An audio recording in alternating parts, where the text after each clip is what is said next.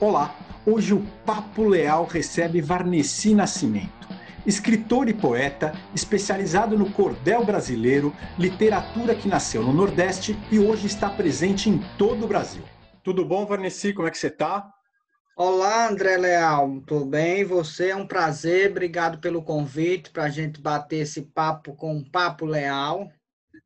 Legal, eu que agradeço. E eu queria começar perguntando para você por que, que você aceitou fazer essa entrevista comigo. Olha, eu aceitei porque, primeiro, você já é um amigo, já me indicou para vários trabalhos aí, e segundo, porque é muito bom a gente falar daquilo que faz. E nesse tempo que a gente está, nesse tempo de quarentena, todo mundo dentro de casa, então, se tiver um papo leal, um papo legal para as pessoas escutarem, eu acho importante. Mas aceito é, quando qualquer pessoa me chama, mas você não é qualquer um. Você me indica para as coisas, me chama, me bota em programa, e eu acho que eu lhe devo essa atenção da gente compartilhar isso tudo com as pessoas, porque mesmo porque sendo um papo leal, vai ser muito legal. Tá certo, então. Não, eu que agradeço você, que é isso.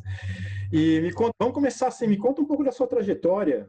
Oh, André, minha trajetória é, eu sou de uma cidade pequena do interior da Bahia, de uma cidade chamada Banzaê, tem 11 mil habitantes e fica lá no nordeste da Bahia. E desde muito cedo eu sou de uma família de minha mãe com meu pai tiveram 11 filhos, nós somos 11 e hum. tem hoje mais quatro que são do meu pai, então ao todo eu tenho 14 irmãos. Mas o meu clã familiar é muito, né, André? Dá um time de futebol, né? Mas o meu clã familiar é 11 lá, onde eu fui nascido, criado com aqueles 11. E meu pai sempre leu cordel para gente. E ele lia o cordel da editora Luzeiro, que já levava daqui de São Paulo. Ele não lia um cordel, ele não lia o cordel esse pequenininho assim não, do, do uhum. que a gente está vendo, que eu estou mostrando aqui. Ele lia um maiorzinho, que é 18 por 13 da editora Luzeiro, e ele é, comprava lá na cidade, numa cidade chamada Ribeiro do Pombal, e ele lia esses cordéis para a gente. E eu cresci ouvindo essas leituras. E ele também é poeta. E aí eu cantava com ele, porque ele fazia uma cantiga de trabalho. Lá, André, nós tínhamos uma tradição que era trabalhar na roça, no chamado batalhão, que é o que uhum. vocês conhecem por mutirão, e a gente fazia essa cantiga trabalhando, 50, 60 homens, às vezes até 100 homens, trabalhando na enxada e todos cantando, quer dizer, todos, a, a maioria que queria cantava, e tinha um refrão que todo mundo respondia, vários, nós tínhamos vários refrões, e dois cantadores de refrãos, eu acho que o termo certo é refrãos, né? Nós tínhamos vários cantadores é, que ficavam um numa ponta do eito e outro na outra ponta. E um desses cantadores era o meu pai, e eu cresci nesse meio. Quando foi por volta dos 18 anos, eu fui para uma cidade maior para estudar. E aí meu pai não foi, então eu deixei de cantar, porque eu já estava cantando com ele. E é aí que entra o cordel. Eu paro de cantar, paro com a oralidade, com a cantoria, e hum. começo a escrever, porque na ausência do pai, na ausência do mutirão, na ausência daquele tipo de trabalho, eu procurei uma alternativa. E vamos falar um pouco da origem do cordel. Oh, André, há uma confusão muito grande da, sobre a origem do cordel, porque todo mundo, se a gente for para a internet, todo mundo vai dizer, está aí em vários sites, que o cordel veio de Portugal. Mas isso, André, não corresponde à verdade. O cordel, tal qual nós conhecemos, ele nasceu no Nordeste, porque em Portugal existia uma literatura chamada cordel mesmo, mas ela estava estritamente ligada ao formato do, do, do, do impresso, Publicação. do folheto. É, uhum. da publicação, não o que estava escrito dentro. Mas para ser cordel, precisa ter esse, esse, esses três pilares, a rima, a métrica e a oração. O que é isso, a rima? É, numa cestilha, o primeiro verso rimar com o quarto e o sexto. O que é a oração? A oração é você discorrer uma história. E o que é a métrica? Cada verso tem que ter sete sílabas poéticas. É assim que se faz o cordel. O nosso tem que ter esse, esses requisitos básicos. Por exemplo, esse aqui começa assim. Pedir o saber a Deus é praxe dos cordelistas, e o mesmo eu faço agora, pedindo a Jesus as pistas para narrar a contenda entre dois bons repentistas. Eu comecei assim e assim eu tenho que ir até o fim da história. É isso que faz o cordel. E ele começa justamente com um paraibano chamado Leandro Gomes de Barros. Leandro nasceu na cidade de Pombal, na Paraíba, depois ele se muda para o Recife e a partir de lá ele começa a fazer essa poesia, espalha primeiro por Pernambuco e depois essa poesia toma conta de todo o Nordeste e hoje, mais de 100 anos depois de Leandro, nós estamos com o cordel presente em todo o país. Então, esse é um pequeno resumo do cordel brasileiro. É tanto que hoje eu não chamo mais de literatura de cordel, eu chamo de cordel brasileiro. E, Vanessa, me diz uma coisa, o que é tão fascinante nesse tipo de linguagem, assim, que eu acho, André, que o que fascina no cordel é a métrica e a, a, a cadência, a melodia que ele cria. Por exemplo, eu vou falar com o André, meu amigo André Leal, a gente batendo um papo, aquele papo legal, entendendo? Numa tarde bem gostosa, é algo fenomenal. O cordel tem essa beleza, você vai conversando e você vai, né? Você vai saindo ali, a coisa vai saindo. Então você pega, quando você pega o pavão misterioso, por exemplo, eu vou contar uma história do pavão misterioso que levantou o voo da Grécia com um rapaz corajoso, raptando uma condensa, filha de um conde orgulhoso. Você você está conversando. Porque, André, se a gente for olhar, nós falamos exatamente as nossas frases, porque respeita o ritmo da respiração, a nossa frase é, tem exatamente sete sílabas poéticas. É porque a gente não percebe. Mas você, no dia a dia, conversando, amanhã vou na cultura. Repare, tem sete sílabas. Não sei que hora, não sei quando vou voltar. Sete sílabas poéticas, porque você respeita Verdade. o ritmo. É, é. Ou a professora dando bronca ao aluno. Ô, fulano, fique quieto. Ô fulano, venha cá. Menino, vou suspender. Entendeu? Então, tem sempre sete sílabas poéticas, porque a gente respeita o ritmo da respiração, senão você desmaia, você cai desmaiado. Uhum. De, de, falta o fôlego. Então, o cordel é uma extensão dessa fala. E dessa fala gostosa, a gente vai narrando a história do cordel. Eu acho que o que fascina no cordel é isso. Você parece que continua conversando, mas você vai ver ali a rima, a métrica e uma história gostosa, muitas vezes, ou um humor, ou uma, um terror, o cordel, sendo literatura, ele tem de tudo, André. O cordel não se prende a um tema, porque muita gente acha que cordel, todo cordel tem que ser engraçado. Uma conversa, não, senhor. Nós temos, nós é tanto que nós enquadramos o cordel na teoria literária em três modalidades. O cordel é épico, lírico e dramático. Dentro hum. dessas três coisas, o, nós temos cordel de tudo, de humor, de terror, de graça, de choro, de lamento, de cordel policial. Nós temos para todos os gostos. Então, o cordel, sendo literatura, atende a isso tudo. Eu acho que é isso que fascina as pessoas a gostarem de cordel. E me diz uma coisa, qual que é a importância do cordel na cultura regional? Olha, na cultura regional nordestina, é muito importante, mas hoje eu também já perpasso além do regionalismo nordestino, porque se a gente for olhar, São Paulo hoje talvez seja, se não mais, pelo menos o segundo estado mais produtor de cordel. E hum. não é só poetas nordestinos que nós temos aqui. Uma outra coisa que a gente precisa superar, porque, André, nós adoramos ficar criando preconceito. Por exemplo, eu já ouvi gente dizendo que para ser cordelista tem que ser nordestino. Disse, não, senhor, tem que ser poeta, Sim. não nordestino. O cordel, não se, uma literatura não é marcada pela região, não. A qualidade de uma literatura, a qualidade da obra de um autor, não está por conta da região dele, não. Pelo amor de Deus, não vamos reduzir a literatura. A qualidade da, da poética de cada um está pelo seu fazer poético, e se ele se interessa de ler, estudar, pesquisar, é, se refazer, porque o autor é, quanto mais lê, quanto mais estuda, mais ele estará melhorando na sua escrita. Então, o, o cordel regionalmente, se fôssemos, fôssemos é, fazer esse julgamento, ele tem uma importância muito grande. Mas eu não posso dizer que para São Paulo, por exemplo, o cordel não seja importante. Olha, aqui vive mais de 30 poetas vivendo dessa literatura, vivendo deste fazer poético. Então, e é uma produção muito grande que tem, mesmo porque aqui em São Paulo ficam as maiores editoras, né? E é aqui uhum. que se publica muitos dos livros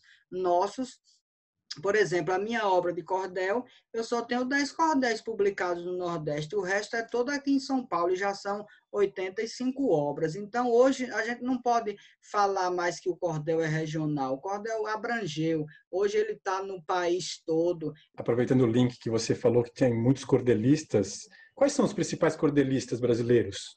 Além de você, ah, claro. Ave Maria, tem uma, tem uma, um monte, rapaz. Hoje em dia nós, olha, só vou falar só do, dos daqui de São Paulo. Recentemente Sim. nós tivemos uma perda muito grande de um grande poeta novo com 52 anos que foi o Arievaldo Viana. Hum. Mas hum. falando dos poetas que estão em atividade aqui em São Paulo, só para você ir, eu vou cometer o pecado de esquecer algum. Olha, tem Josué Gonçalves de Araújo, tem Cleusa Santo, mulher, graças a Deus que as mulheres estão chegando no cordel. Tem Ed Maria, tem Daniela Almeida, tem é, Moreira de Acopiara, tem Aderaldo Luciano no Rio de Janeiro, que além de ser cordelista é pesquisador. Nós temos Marco Aurélio, nós temos Costa Sena, nós temos Cacá Lopes, nós temos é Cícero Pedro de Assis, nós temos Chico Costa, nós temos Tintim Alves, então é uma infinidade de poetas. Verdade. Na Bahia nós temos Vital Macedo Neto, é meu irmão, tem 22 anos, já está também, já publicou dois cordéis. No Ceará nós temos o Cleves Viana, enfim, em Natal nós temos Nando Poeta, é poeta demais por todo o país, André. Então, o que falta é o cordel mesmo tomar corpo a nível nacional, porque isso é alguns dos nomes, mas a gente prevê que tem aí em atividade no Brasil uns 3 mil poetas de cordel. É, você consegue traçar uma, uma relação do cordel antigo e o de hoje? Nós, nós vemos no cordel antigo, a gente vê que o que se destacava eram os romances aquelas hum. histórias grandes, o romance do encantamento, do maravilhoso, o romance de briga, de amor, de fazendeiro, de coronel, porque eu acho que era o tempo que eles também viveram culturalmente. Hoje, o cordel de hoje, por exemplo, nós vemos o cordel hoje dialogando com a cidade. Por exemplo, eu fiz um cordel chamado A Saga do Nordestino em São Paulo. Um outro já faz ali um cordel sobre o metrô, o metrô é uma complexidade, passa por ele 5 milhões de, de, de, pessoas por dia. Então, você imagine que cenas não acontecem dentro do negócio daquele.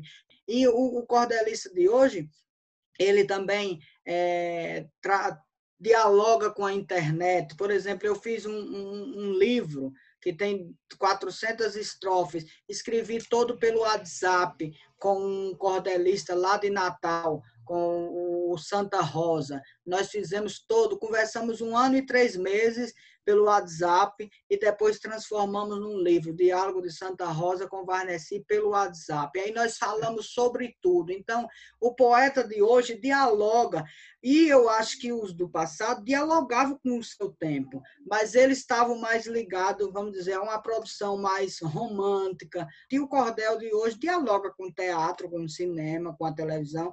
E, Vanessa, quais são os principais personagens retratados assim nos poemas? Tem isso? Oh, tem, tem um bocado de personagem que é muito comum. Por exemplo, o mais retratado ainda hoje é Lampião. Lampião ganha de todo mundo, né? Lampião é impressionante. Lampião vira mito através do cordel. É José Pacheco quem escreve o poema A Chegada de Lampião no Inferno. Aí, a partir daí, Lampião sai da dimensão humana e vai para a dimensão do épico como acontece com Hércules, e aí Lampião vira esse grande herói. E a partir desse primeiro cordel de José Pacheco, Lampião começa a ser descrito de várias formas. Tem chegada de Lampião no inferno, que é o primeiro, aí depois tem chegada de Lampião no inferno, chegada de Lampião no paraíso, chegada de Lampião no purgatório, volta de Lampião. Aí Lampião passa é, é, André, a dialogar e a frequentar todos os, os, lugares que não são dessa esfera. E é isso que torna Lampião épico, torna Lampião um herói, torna Lampião um mito. Então, sem dúvida, ainda Lampião é o mais debatido no cordel. E aí nós temos outros personagens, por exemplo, Padre Cícero é muito descrito no cordel, nós temos Chicó e João Grilo, nós temos Bocage, nós temos Camões, são personagens muito descritos pelo cordel. É tanto que Ariano Suassuna pega três cordéis para fazer o Alto da Compadecida, né? E João Grilo é um deles. E o outro é o cachorro que a, o testamento da cachorra e o cavalo que defecava dinheiro. São três cordéis. E aí Leandro faz aquela obra magnífica chamada O Alto da Compadecida, baseada em três cordéis. Legal. Você tem uns cordéis aí para mostrar? Tenho, tenho aqui ah, alguns de minha autoria. Era para eu ter pego outros de outras pessoas. Olha aqui, ó. esse aqui é o cordel de 16 páginas que a gente chama. Hum. Aí eu tenho aqui perfil do político brasileiro, ó, é, ser enganador, mentir, enrolar, ser trambiqueiro, gostar de fazer promessa, não pagar, ser trapaceiro, eis os requisitos básicos do político brasileiro. Esse é um. Aí temos o Joãozinho, ó. É, o Joãozinho é aquele menino que todo professor quer vê-lo no inferno, menos na sua sala de aula. Temos esse aqui, a saga do nordestino em São Paulo, é um cordel muito interessante. Esse aqui, ó, o cordel de biografia é uma biografia sobre o Papa João Paulo II. Quando ele morreu, em 15 dias, tinha 15 cordéis sobre ele. Aí nós temos aqui aquele, aqui, alma mercenária, parece aqui, é um, cabra, um cangaceiro, é a capa. É um uhum. cangaceiro. É, aí nós temos aqui, olha, Lampião, como eu lhe falei, aqui. O Cangaço, um movimento social. Esse aqui foi premiado em um dos concursos do metrô. Aí nós temos aqui outra biografia, que é o legado de Chico Mendes. E é. por aí nós vamos, André. Tem um monte aqui, olha.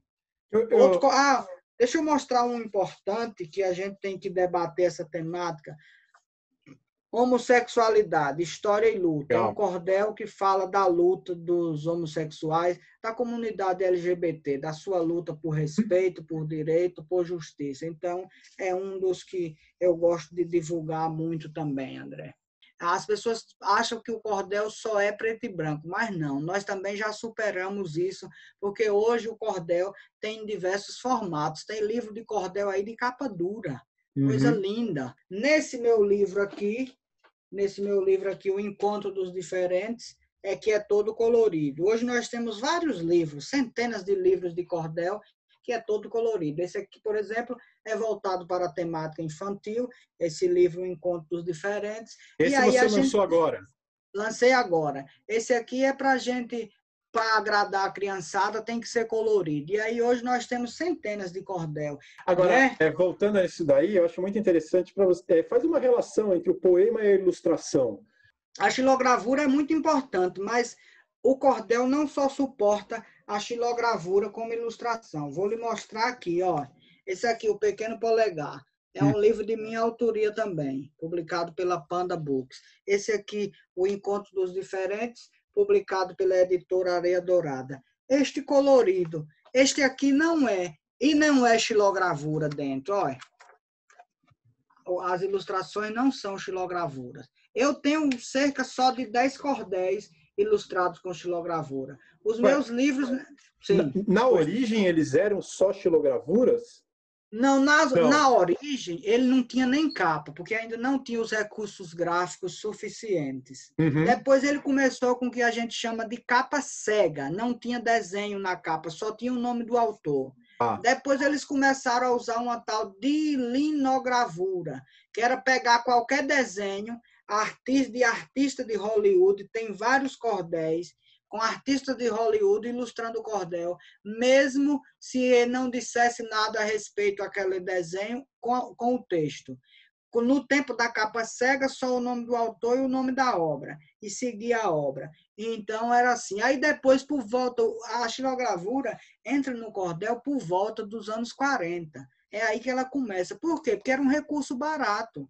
O próprio às vezes, na, muitos poetas eram também xilogravuristas, hoje não é tão comum assim. Por exemplo, aqui em São Paulo, nós só temos o João Gomes de Sá, que é poeta e faz xilogravura.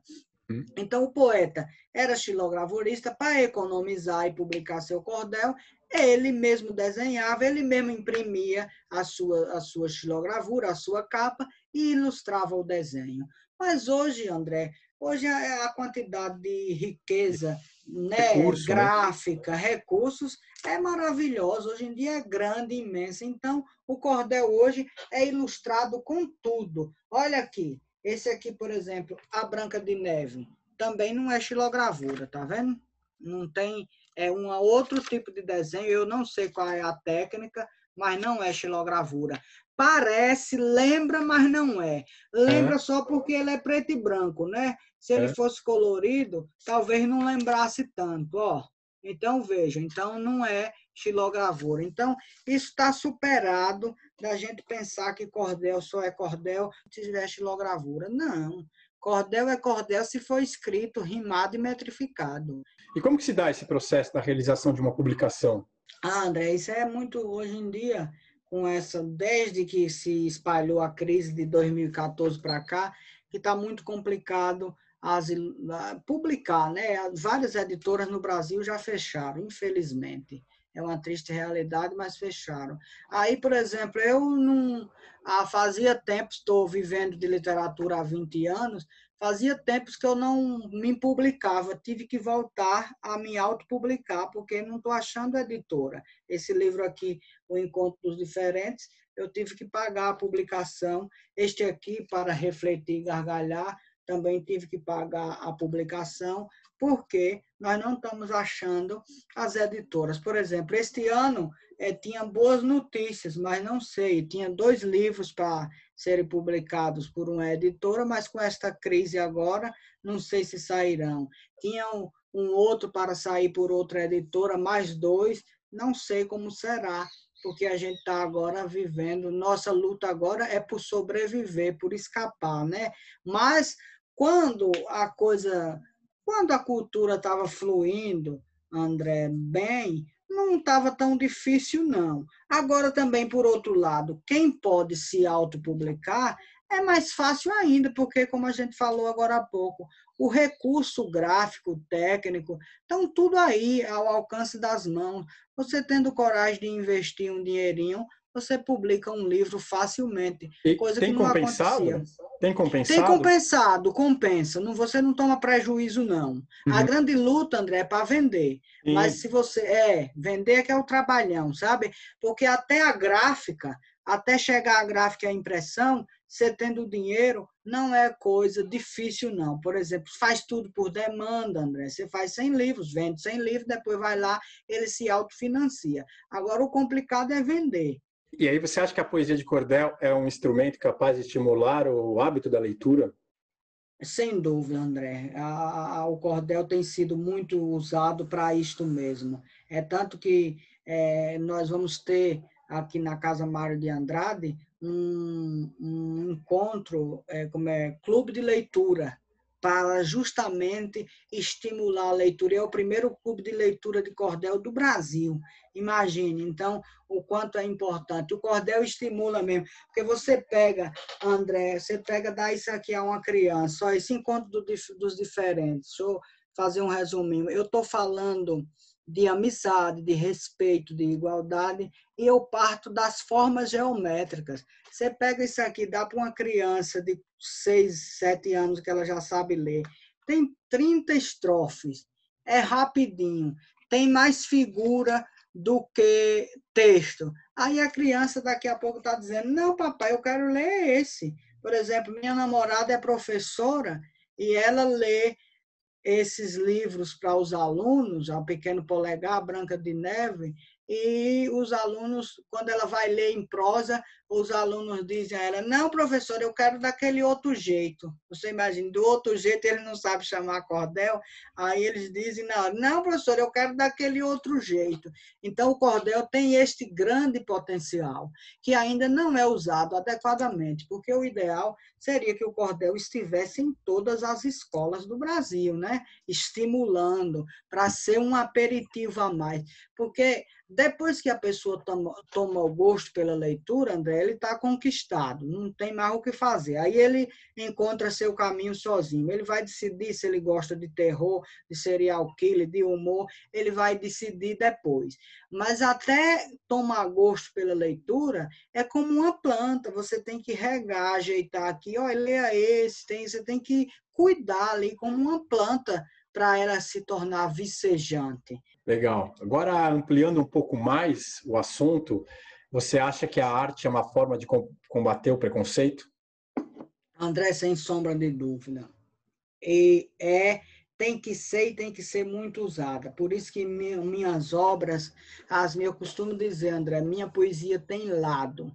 Minha poesia está do lado de quem sofre. Por exemplo, esse cordel da homossexualidade. Nós nunca tínhamos tido, no meio do cordel, alguém escrevendo sobre essa temática com certa, com certa responsabilidade. E aí, eu e Nando Poeta resolvemos fazer esse cordel. Por quê? Porque estava faltando no nosso meio literário, estava faltando isso. Aí eu tenho cordel sobre o preconceito, sobre o racismo. Tenho dois cordéis, três cordéis o amor vence o racismo, branco cuidado, Deus pode ser negro e a resistência negra. Esses cordéis foram premiados, André. Recentemente eu ia juntá-los num livro, mas pelo fato de que eu não sou negro, pelo fato de não ser o meu lugar de fala, aí eu dei um recuo, porque tem um problema, o movimento negro não aceita muito quem, quem não está no seu lugar de fala, muito embora o meu texto seja solidário à causa deles. Eu queria que você falasse um pouco da importância de abordar os regionalismos e as metáforas. Ah, isso é bom para para troca de experiências, né? Por exemplo, às vezes eu uso uma palavra no meu cordel que não é usual aqui no, no Sudeste. Aí a pessoa diz, mas a palavra é estranha. Aí eu brinco, não, estranha não, seu vocabulário é que é pobre, vá para o dicionário. Aí a pessoa vai para o dicionário, tá lá a palavra. Eu disse, olha, eu não inventei não, existe, está no dicionário, só que ela é mais comum na minha região, como nós temos várias palavras mais comuns aqui na região sudeste. Aí eu brinco. Agora, André, é importante sempre falar dessas coisas é, e abordar isso, porque você termina é, espalhando, por exemplo, contar uma lenda do Nordeste para o povo daqui. Então, é bom, é interessante nesse sentido de, de que você espalha. Por exemplo, uma vez uma pessoa disse assim comigo: Parece ler aqui esse cordel para mim, que eu não sei ler cordel. Eu disse: Mas minha gente, eu escrevi em português, não está em outra língua, não. Ah, não, mas porque cordel é bom com sotaque. Eu digo, não, senhor, sotaque. Quando o povo daqui do, do, do, do, Sudeste escreve um livro, escreve com sotaque, não tem nada a ver. Cordel é português, está na nossa língua, vá ler, se acostumar. Agora, com o tempo, é que você vai criando a cadência, que a gente chama, porque o cordel exige, né? Igual ao rei Salomão, pedir ao Deus verdadeiro sabedoria e justiça, o desapego ao dinheiro, para ver se Canudos e Antônio Conselheiro. Trago agora o personagem sobre quem penso e me inclino, fruto das incongruências do meu torrão nordestino, que tentou plantar na terra um pouco do chão divino. Então você precisa criar esse jeito para ler. Mas depois de você pegar o jeito, desasnar, como a gente diz, é só beleza e seguir em frente lendo. É, Vanessa, me fala um pouco do cordel no mundo. Ah, no mundo, André, olha, a gente sabe que o cordel é, é, brasileiro mesmo, não tem em outro lugar assim. Em outros lugares do mundo ele existe apenas nesse, apenas no formato. Por exemplo, nós tínhamos uma professora chamada Jerusa Pires, que ela era uma grande pesquisadora de cordel. Ela pesquisou cordel na Índia, pesquisou em Portugal, pesquisou na Espanha, na Alemanha, e eu perguntei uma vez a ela, professora, o cordel desses lugares era igual ao nosso? Aí ela fez assim com a mão. Ixi, meu filho, era nada. Ele só é igual no nosso no formato. O que está escrito dentro é diferente. E o cordel brasileiro no mundo? Ele é exportado? É, por exemplo, nós temos cordel que, que, que vai para as feiras, por exemplo, de Bolonha. Alguns livros desse meu aqui já foram, que é a feira maior do mundo né, de livro. Então, vão assim para livros. Nós já tivemos a presença de poetas na Argentina, no Uruguai, assim, mas ainda não é com aquela força. Eu gostaria que o cordel atingisse pelo menos os sete países de língua portuguesa, porque eu acho que primeiro nós deveríamos atingir eles, porque a língua é igual, seria muito bom. E Vanessa, caminhando um pouco para o final, me fala um pouco o que você está achando do atual momento cultural do país. Ah, o momento cultural tá ruim. André, não é bom não. Eu não vejo. O bom é só a cultura, mas o momento é terrível. Eu acho, eu não, não vivi a ditadura, que só tenho 42 anos, mas pelo que eu li, pelo que, pelo que eu li, nós estamos pior do que nessa época. E pelo que eu estou vivendo, a minha vivência, nós nunca vivemos um tempo igual. Imagine, nós não temos nem secretário de cultura. Quando temos é uma anta que compara a cultura com pum. Nós temos um sujeito na presidência que não sabe o que é cultura, ele não conhece nada. Mas, é, mas não é uma coisa, é, não, é, ele não, que ele não conhecesse o Bumba Meu Boi de Parentins, uma, é uma coisa, mas que não conheça nada nada de cultura do nosso país. Se você perguntar a ele o que é um repente, ele vai ficar à toa. Se você perguntar o que é o carnaval, ele só sabe porque no Rio de Janeiro tem carnaval, mas só conhece aquele carnaval, não conhece os blocos do, do Maranhão, por exemplo. É muito triste. André é triste. E agora a cultura tem que resistir, meu amigo. Nós vamos resistir. Você que é ator, eu que sou poeta, escritor, nós temos que resistir. É só o que nos resta para sobreviver. Tentar escapar do coronavírus e resistir bravamente, fazer da nossa cultura uma matéria de resistência. Sempre, porque não tem outra saída, não. É, no momento a gente tem um, um vírus e um verme, né? É, um vírus e um verme. definição bonitinha, dá um verso, um vírus e um verme. Bacana, assim, simpática, Bacana. definição simpática. É. E para terminar, Vanessa, e o futuro? Futuro do cordel? Ah, o futuro do cordel é promissor demais. É, só tem coisa boa, só vai ter coisa boa. É muito autor novo, criança se revelando, então é só coisa boa. Quanto ao futuro do cordel, eu não tenho medo nenhum. Não vai acabar, não, de jeito nenhum. Não vai acabar por falta de ator e autor de cordel, não. Vai ter muita gente nessa cena bonita. Então, o futuro é promissor. Nós só estamos esperando eh, que mude mesmo essa questão eh, de um perfil de cultura. Imagine um país não ter um Ministério da Cultura, André. Isso não existe em nenhum lugar decente do mundo. Vai para a França não ter Ministério da Cultura? Para a Alemanha, não tem Ministério da Cultura, até, até quem ele imita, porque é quase igual, até nos Estados Unidos, vai lá, não tem Ministério da Cultura. Tem os países que se prezam, tem Ministério da Cultura, porque reconhece a importância da cultura para a formação de um povo. Então, o futuro do cordel é muito promissor. Nós temos muita gente bacana produzindo, gente bacana estudando, aprendendo, fazendo roda de cordel. Então, eu espero muito do futuro do cordel. Legal, Vanessa. Gostei muito, cara. Achei muito legal fiquei sabendo de muitas coisas que eu não conhecia, um universo que eu não, não domino, que eu não conheço, e acho que as pessoas gostaram também. É, Para terminar, se você quiser dar uma fechada geral, se quiser fazer uma propaganda, um jabá, falar alguma coisa, passar uma mensagem, fique à vontade. Vou ler duas estrofes aqui desse livro, O Encontro dos Diferentes. Era uma vez um menino com forma triangular, conhecido por tritídio devido a ser singular, o formato do seu corpo chegava a impressionar. Mais do que abandonado, o tritídio se sentia, por ser muito diferente, ninguém o compreendia. Pouco entendido por muitos, a poucos, pouco entendia. É um aperitivozinho.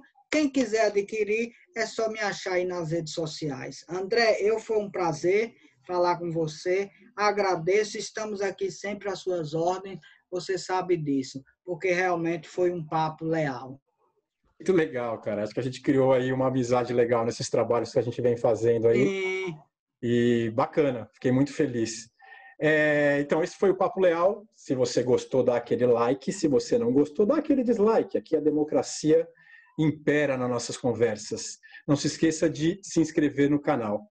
Esse foi o Papo Leal. Até a próxima.